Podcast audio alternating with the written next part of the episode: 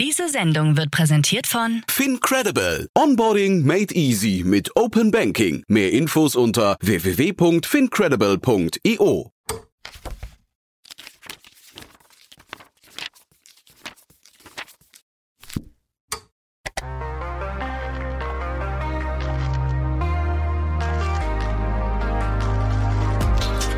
Startup Insider Read Only, der Bücherpodcast.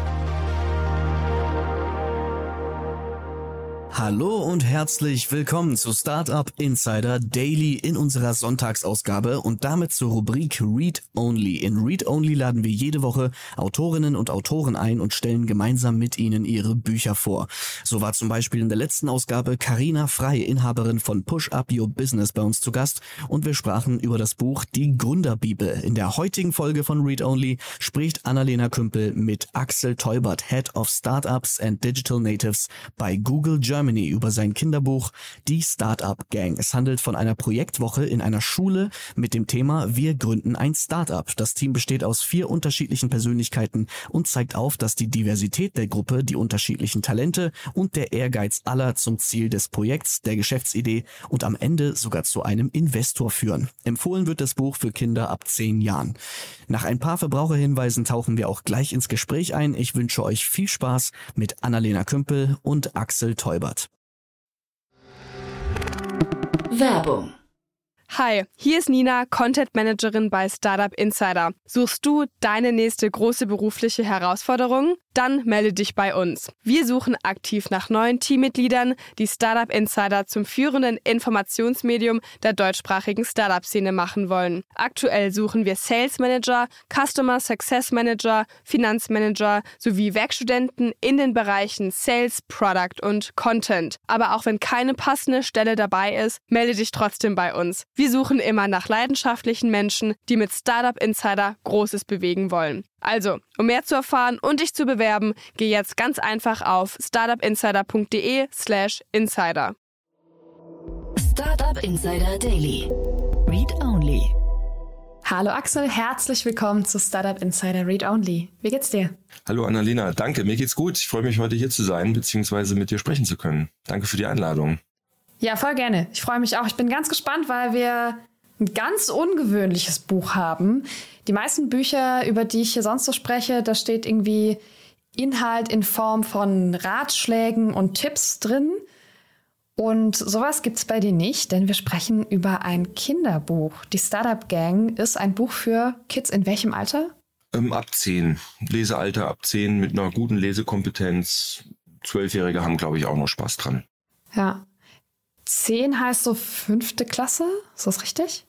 Richtig, genau. Mein Sohn ist 10 und geht in die fünfte Klasse. Das kommt bei den meisten hin. Okay, alles klar. Das heißt so für alle außer Berlin ist das, glaube ich, dann weiterführende Schule, ne? Das ist irgendwie. Richtig. Ja, also Grundschule geht bis vierte Klasse Ja. normalerweise und dann ab fünfte Klasse ist weiterführend. Ja. Warum hast du ein Kinderbuch über Startups geschrieben? Also da muss ich dazu sagen, dass die Idee nicht von mir stammt ursprünglich, ähm, sondern Carsten Maschmeyer hatte tatsächlich die Idee ähm, mal in einem Interview geäußert und wie es der Zufall so will, äh, hat ein Freund von mir das gehört und uns zusammengebracht.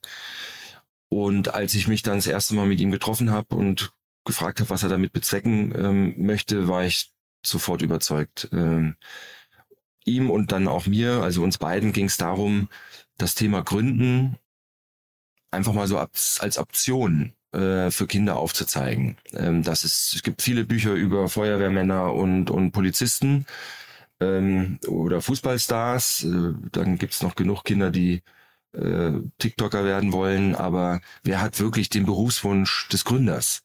Und das wollten wir ändern, denn wir glauben beide, Deutschland braucht Gründer, junge Gründer, weibliche Gründer und das war so der Hauptantriebsgrund äh, für dieses Buch. Mhm. Okay, also auch Kids, die nicht aus einem UnternehmerInnenhaushalt kommen, diese Tür mal Äh, aufzumachen. Klar, also äh, ganz wichtiger Punkt, äh, nicht bei jedem ist am Abendbrotstisch äh, das eigene Unternehmen Thema. Bei mir war das so, ähm, aber viele Kinder wachsen in Haushalten auf, die Unternehmens- oder Gründerfern sind, sage ich jetzt einfach mal. Mhm. Und das ist auch gar nicht schlimm. Aber die kommen vielleicht gar nicht auf die Ideen, haben aber alle Anlagen oder das Potenzial dazu. Und dann wäre es ja schade, wenn sie von dieser Option gar nichts wüssten. Mhm. Welches Elternteil hatte bei dir gegründet oder war Unternehmerin? Äh, mein Vater hat das Familienunternehmen übernommen und, und weitergeführt. Und das war, ich glaube, über 130 Jahre in der Familie. Und wir mussten dann irgendwann verkaufen. Das gehört auch dazu. Mhm. Auch bei Startups passiert es immer mal wieder, dass die Firmen scheitern. Das ist nicht schön, aber dabei lernt man im Zweifel auch was und macht es vielleicht beim nächsten Mal dann noch besser. Mhm. Okay. Und du arbeitest jetzt auch mit Startups. Also ne, von dir kommt ja schon auch einiges an Startup-Hintergrund. Ähm, Erzähl mal ganz kurz, was deine Erfahrung mit der ganzen Startup-Welt ist. Ja, also ich habe zweimal selber gegründet äh, mit Freunden zusammen. Ähm, das ging einmal ziemlich gut, einmal ging es voll daneben. ähm, und äh, weil mein Vater eben das Familienunternehmen verkauft hat, äh, war das nie eine Option. Äh, und äh, nach den beiden kleinen Startups, die ich gegründet habe, bin ich, habe ich mich dann eher für eine, sage ich mal, Konzernkarriere entschieden. Das war nie so eine bewusste Entscheidung, aber da bin ich einfach nur mal so reingerutscht und bei äh, Google arbeite ich mittlerweile mit dem Kundensegment Startups. Ich arbeite im Bereich Google Cloud und äh, wir bieten unsere Lösungen Startups an, damit sie darauf ihre Apps oder äh, Software as a Service anbieten können und laufen lassen können. Und zu, nebenher versuche ich hier und da auch noch ein bisschen äh, in Startups zu investieren. Ähm, da habe ich natürlich jetzt nicht die Mittel wie in Carsten, aber hier und da ähm, klappt's und dann bin ich auch im Haben Beirat so viele Menschen. tätig. Ja, okay. Also eigentlich alle Blickwinkel, die man so haben kann oder viele die man so haben kann auf Startup-Ökosystem. Ne? Genau, die Innensicht, äh, die, die Investorensicht und auch die Dienstleistersicht. Wir sind ja letztendlich mhm. ein Dienstleister oder wir bieten, wir bieten Produkte an für Startups. Ja. Und insofern würde ich sagen, habe ich einen ganz guten Rundumblick. Was hast du denn selber gegründet? Also das eine war, das war das wirklich ein Startup. Naja, es war ein Modelabel zusammen mit einem Graffiti-Künstler. Ähm, das war international recht erfolgreich, weil er auch sehr bekannt ist.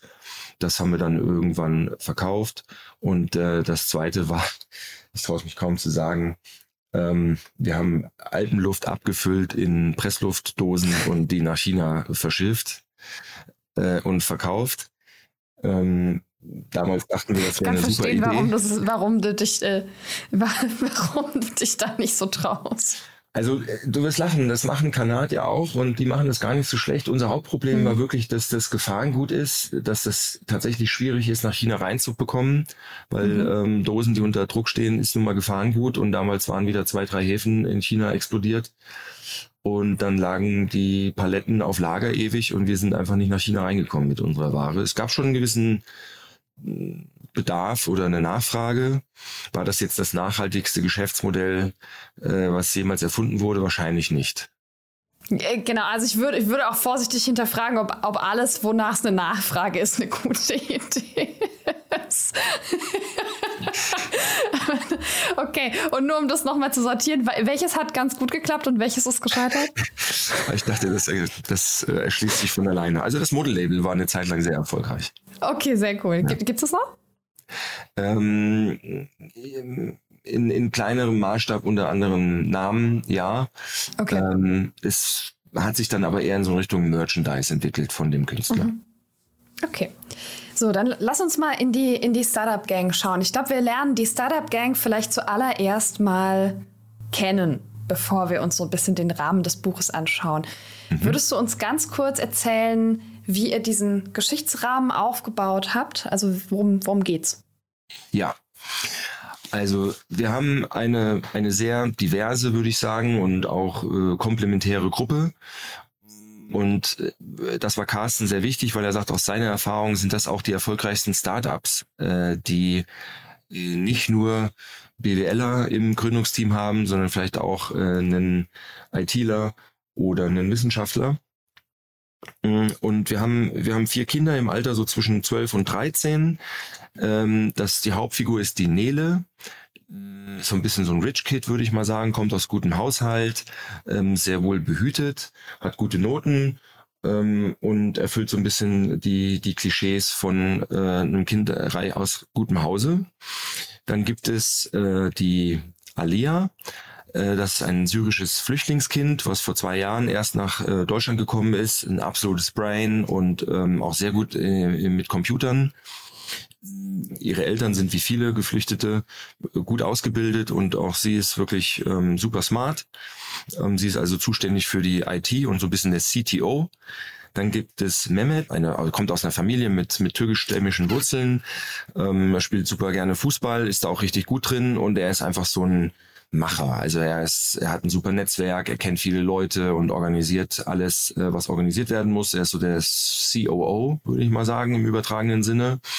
Und dann gibt es noch eine sehr wichtige Figur, äh, Karl, denn die ist ähm, A, äh, sag ich mal so, die, die die Rampensau und der Verkäufer äh, von den Vieren und die braucht's aus der aus meiner Erfahrung eigentlich auch immer Leute, die dann auch ein Produkt verkaufen und mhm. ähm, er ist stark Carsten Maschmeyer nachempfunden und also das würde er auch so selber sagen.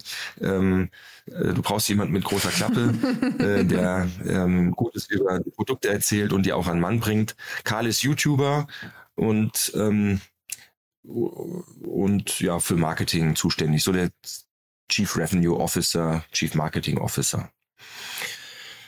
Und wenn du jetzt fragst, wie haben wir die Geschichte aufgebaut? Ähm, wir haben die tatsächlich aufgebaut so anhand des Lifecycles eines Startups, ähm, dass es erstmal so eine Ideenfindung gibt, vielleicht so ein Minimum Viable Product, ein Prototypen.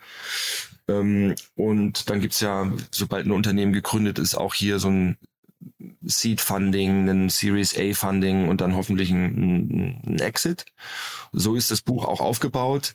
Und ich muss dazu sagen, es ist natürlich ein fiktionales Buch und es ist im Prinzip ein modernes Märchen. Also mhm. das Thema Scheitern blitzt immer nur mal so am Horizont auf, weil wir wollen ja Kinder nicht abschrecken. Auch wenn Scheitern zugehört, mhm. ähm, haben wir uns bewusst dafür entschieden, dass alles relativ glatt läuft. Ja. Und diese vier äh, Kinder sind in der Projektwoche am Anfang, da geht es ums Thema Startups und der Workshop heißt Design Thinking. Die können sich eigentlich überhaupt nicht leiden und glauben auch nicht, dass sie als Team gut zusammen funktionieren würden, werden aber in eine Gruppe geschmissen und dann geht's los. Und dann geht's los. Das heißt, eine, eine Woche zum eigenen Startup. Also sie haben eine Woche, um einen äh, Prototypen zu entwickeln und eine Geschäftsidee das Ganze ist so ein kleiner Wettbewerb. Es gibt noch einen erwachsenen Charakter, der eine wichtige Rolle spielt, das ist der Mischer. Der Mischer ist ein ehemaliger, ehemaliger Schüler dieser Schule und mittlerweile ähm, Venture Capital Investor, hat selber ein paar Mal gegründet und einen Exit gemacht und es ist dann ja oft so, dass diese ehemaligen Gründer ähm, dann auch in Startups investieren. Und der kommt zur Projektwoche, macht diesen Design Thinking Workshop mit ihnen und, äh, und spornt sie an, äh, sich eine Geschäftsidee auszudenken. Und am Ende der Projektwoche ähm, gewinnen sie zwar nicht den Wettbewerb, aber haben so eine tolle Idee gehabt, dass danach äh, ja daraus ein richtiges kleines Unternehmen wird. Mhm. Wie viel Verbindung hast du zu Design Thinking?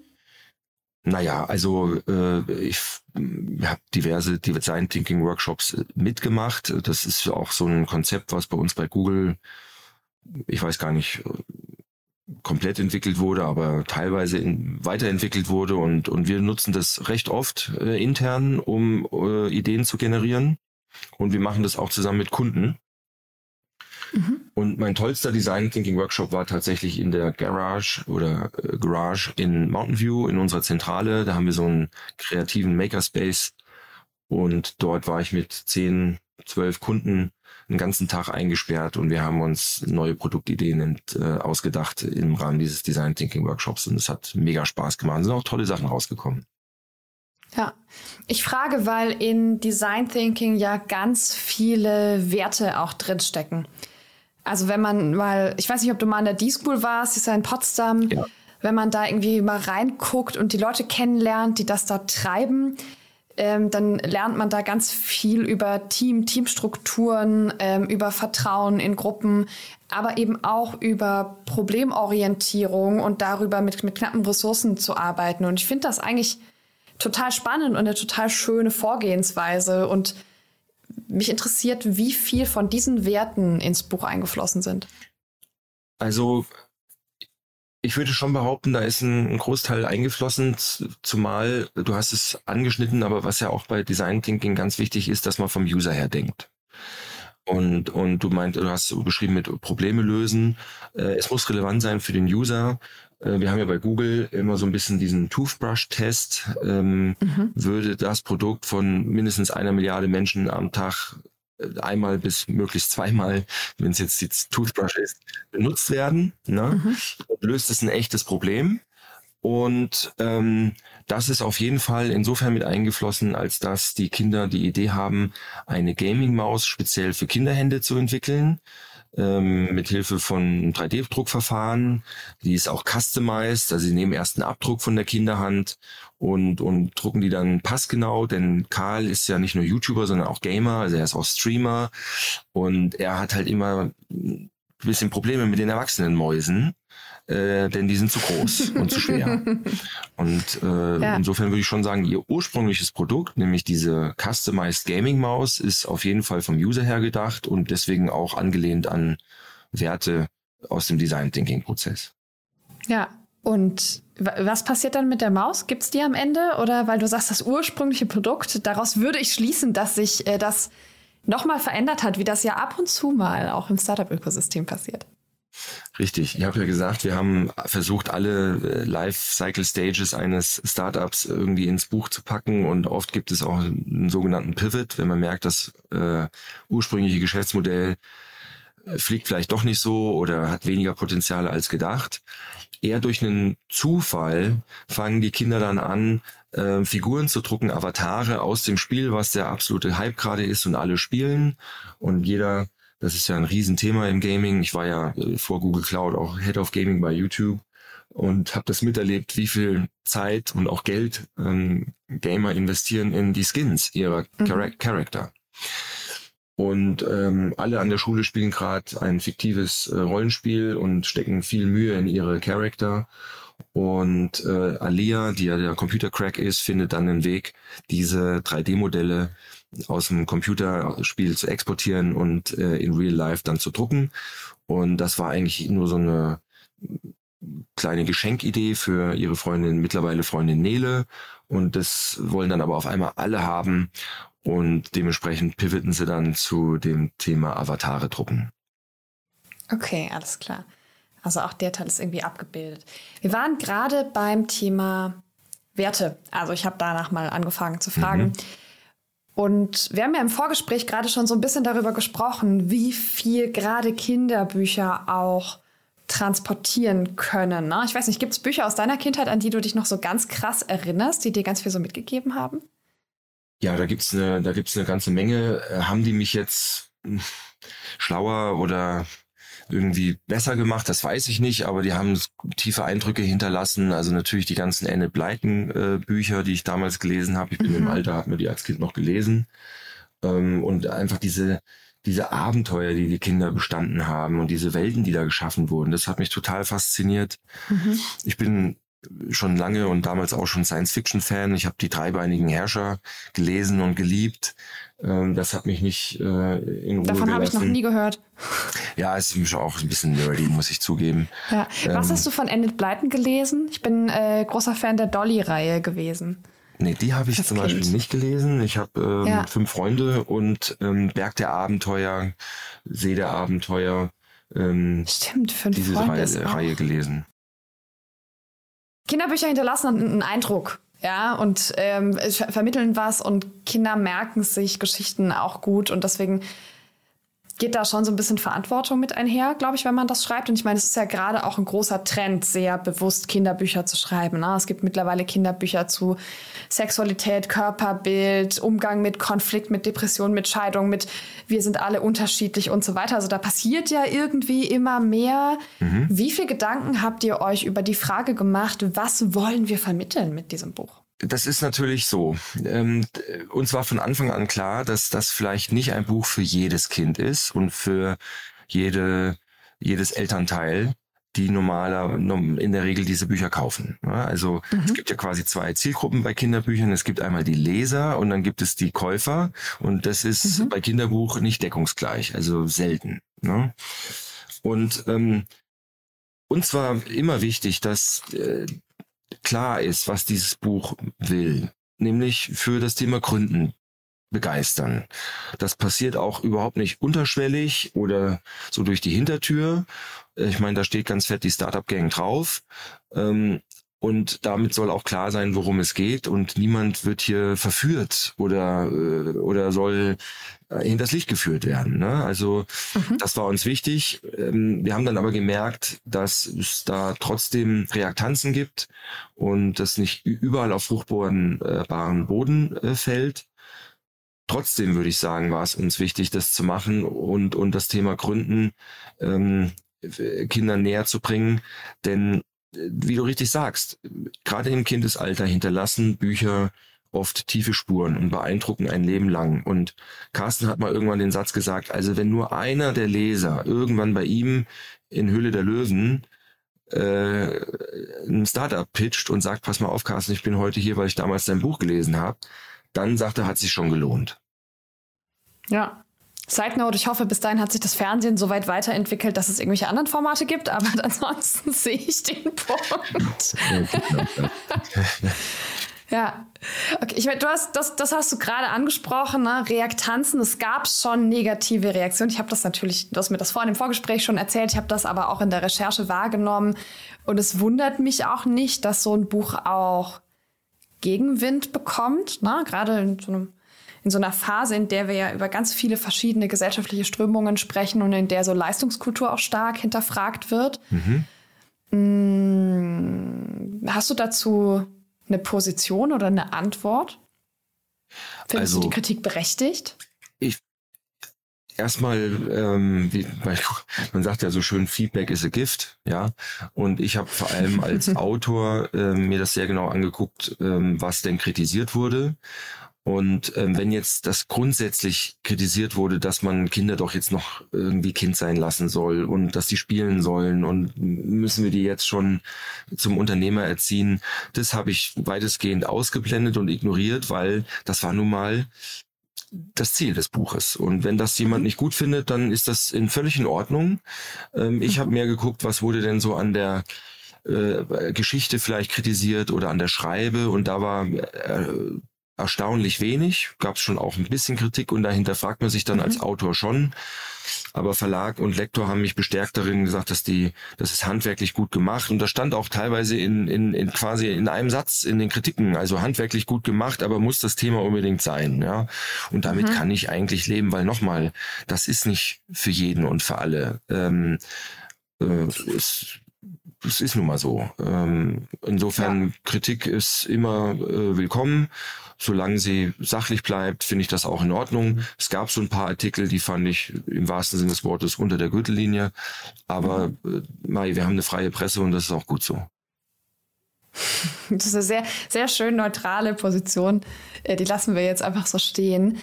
Ähm, ich will trotzdem noch mal zu den, zu den Werten zurück. Also was, was will man damit am Ende vermitteln? Was ich wahrgenommen habe, auch darüber haben wir im Vorgespräch gesprochen. Ihr habt ja sehr bewusst euch eine sehr diverse Gruppe an Menschen ausgesucht. Ne? Also Diversity ist, glaube ich, schon ein Thema, das dabei vermittelt wird, oder? Ja, aber nicht um, um Diversity willen, sondern A, weil mhm äh, gerade in den Schulen äh, ist nun mal die Lebenswirklichkeit der Kinder ist, dass mhm. es äh, viele Kinder mit unterschiedlichem Hintergrund gibt.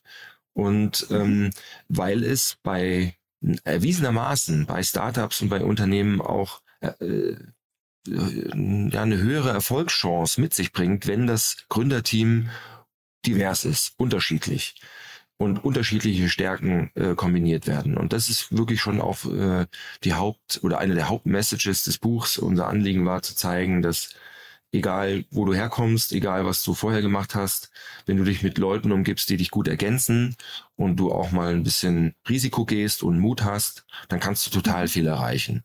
Ähm, mhm. Das soll Kinder bestärken ähm, und, und Mut machen und auch ein bisschen Lust machen auf Unternehmertum, weil ja, es kann nun mal auch schiefgehen. Ne? Und ähm, aber wer nicht, wer es nicht versucht, der kann nicht scheitern und und äh, wer schon aus ich sag mal, Armut am Mut, ja, es gar nicht erst versucht. An dem geht vielleicht ein toller Gründer und eine tolle Geschäftsidee verloren. Ja. Wie wichtig war euch das Thema Mut? Also Carsten war das schon besonders wichtig, äh, denn mhm. er sagt, viele ähm, Gründer, die er kennenlernt, äh, die haben vielleicht den ersten Schritt gemacht, aber wagen dann nicht den Schritt über einen großen Teich oder in andere Märkte. Ähm, oder sagen, hm, vielleicht nehme ich tatsächlich ein bisschen weniger Geld und dafür kann ich langsamer wachsen. Ja, ähm, aber wer langsam wächst, äh, der gibt der, dem Wettbewerb auch äh, Chance, ähm, an ihm vorbeizuziehen und den Markt zu besetzen. Äh, Carsten wünscht sich, würde ich behaupten, mutige Gründer, ähm, die auch bereit sind, ein Risiko zu gehen und ähm, das war schon auch äh, einer der Punkte, die wir dem, den, den Kindern beim Lesen irgendwie klar machen wollten, äh, dass es auch ein bisschen Mut braucht, äh, um, mhm. um ein Startup zu gründen. Ja. Habt ihr bei diesen verschiedenen Themen diskutiert? Also musstet ihr aushandeln, welche Botschaft ihr senden wollt oder wart ihr da von Anfang an d'accord?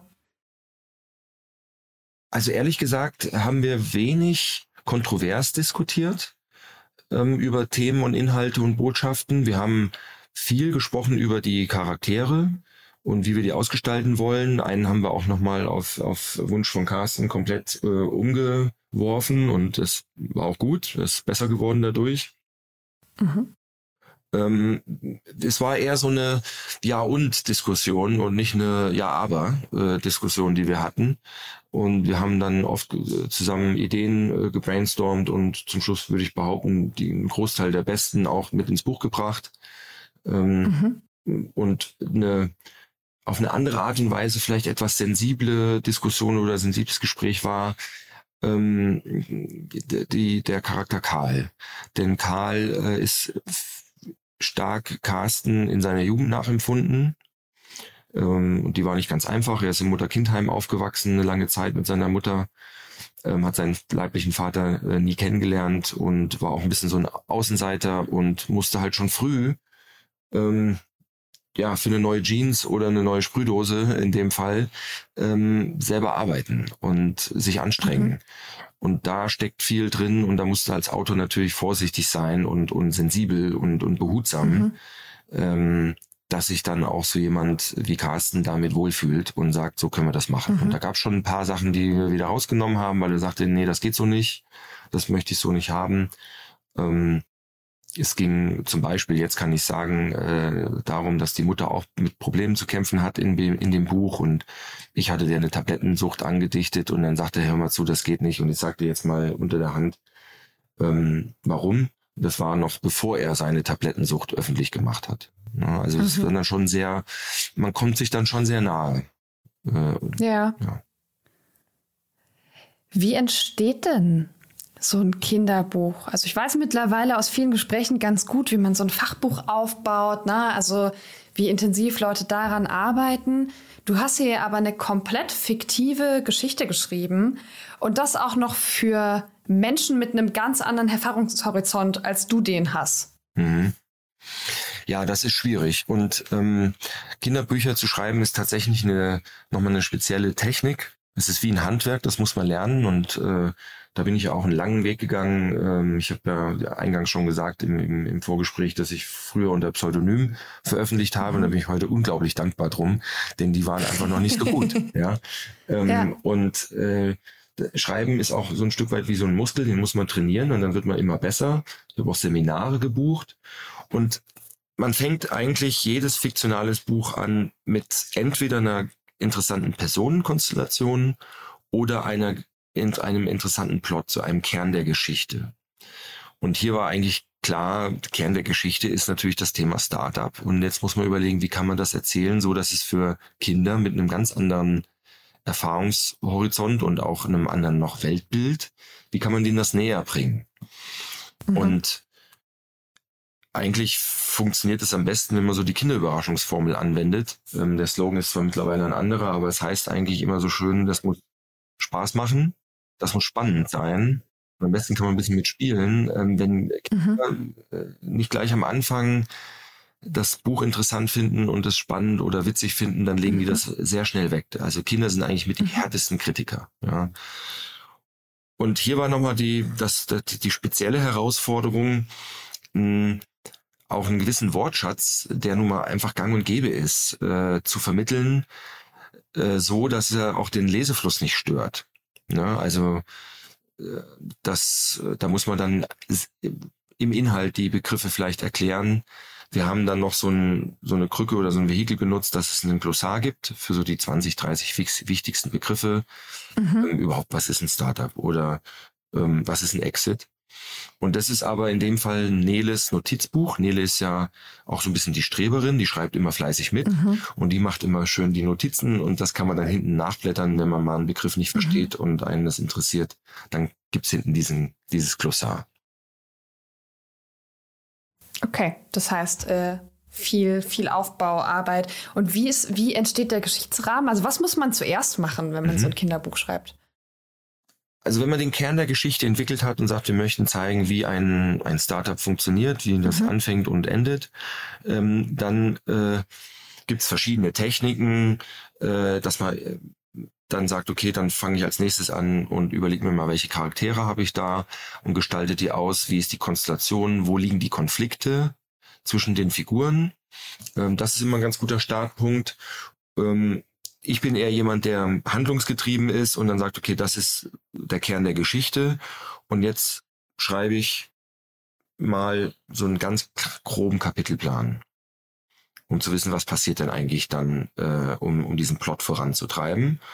Und dann ist das oft nur ein Satz oder zwei Sätze pro Kapitel. Ähm, und wenn der Kapitelplan steht und der gesamte Plot schlüssig ist, dann kann man eigentlich aus diesen zwei Sätzen einen Absatz machen.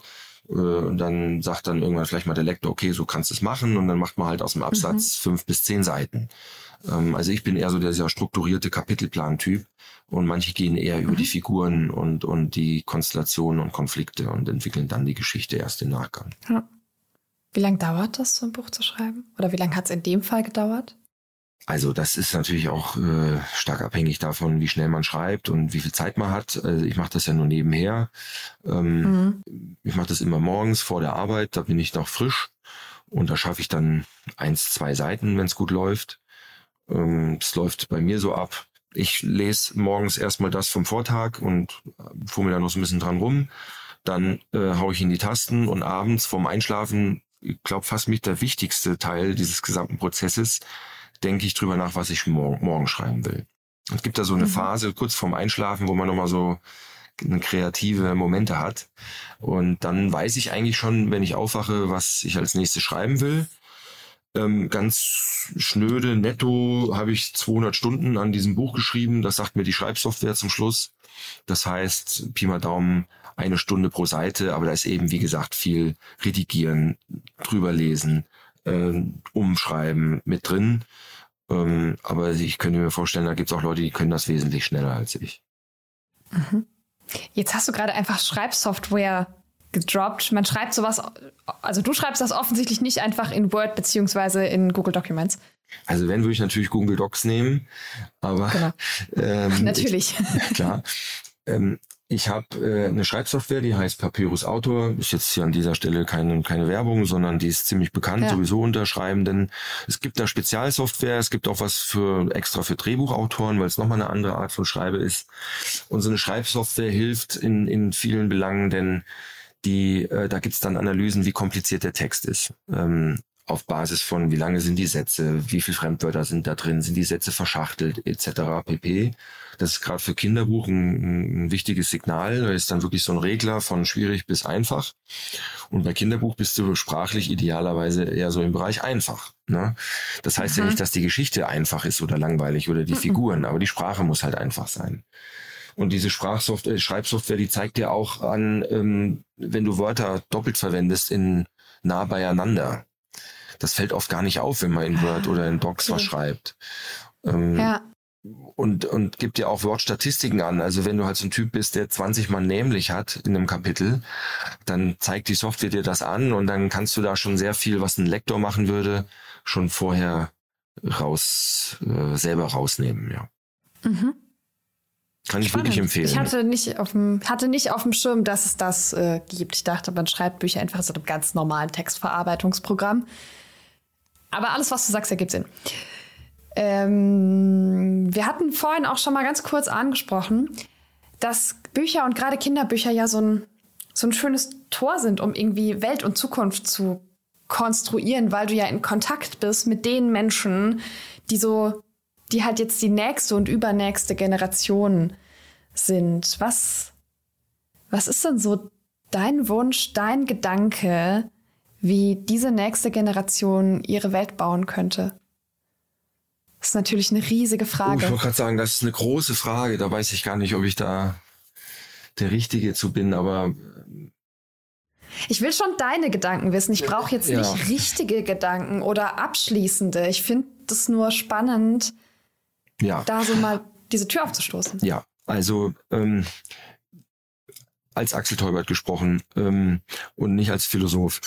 Unsere Welt ist unsere Welt ist ein Stück weit eng geworden. Ähm, viele Plätze, Nischen, Bereiche sind besetzt. Ja, ähm, es ist jetzt nicht so wie bei der Generation meiner Eltern, die Boomer, äh, die alle Optionen offen hatten, weil auch einfach viel kaputt war und nichts da war. Ne? Und dass man Kindern Möglichkeiten aufzeigt, ihren Platz in dieser Welt zu finden mit Hilfe von Büchern. Ähm, das ist so ein bisschen meine Mission. Ich suche mir mittlerweile eher modernere Themen, wo ich auch mitreden kann und noch am Puls der Zeit bin, ob meine Arbeit. Und ich möchte einfach einen, einen positiven Ausblick geben, ein positives Weltbild malen, was aber schon in der Realität verhaftet ist. Also ich bin jetzt niemand, der Fantasy-Bücher schreibt, sondern eher so am Puls der Zeit mit vielleicht so zwei, drei Jahre in die Zukunft gedacht, sei es jetzt beim Thema KI oder beim Thema Gründen ähm, oder Weltraum. Ähm, Kinder sollten das Gefühl haben, ihnen steht die Welt offen und sie finden ihren Platz darin. Und wenn äh, Bücher da Optionen aufzeigen oder Möglichkeiten, dann ist auf jeden Fall schon mal ein bisschen was erreicht, ja. Schön.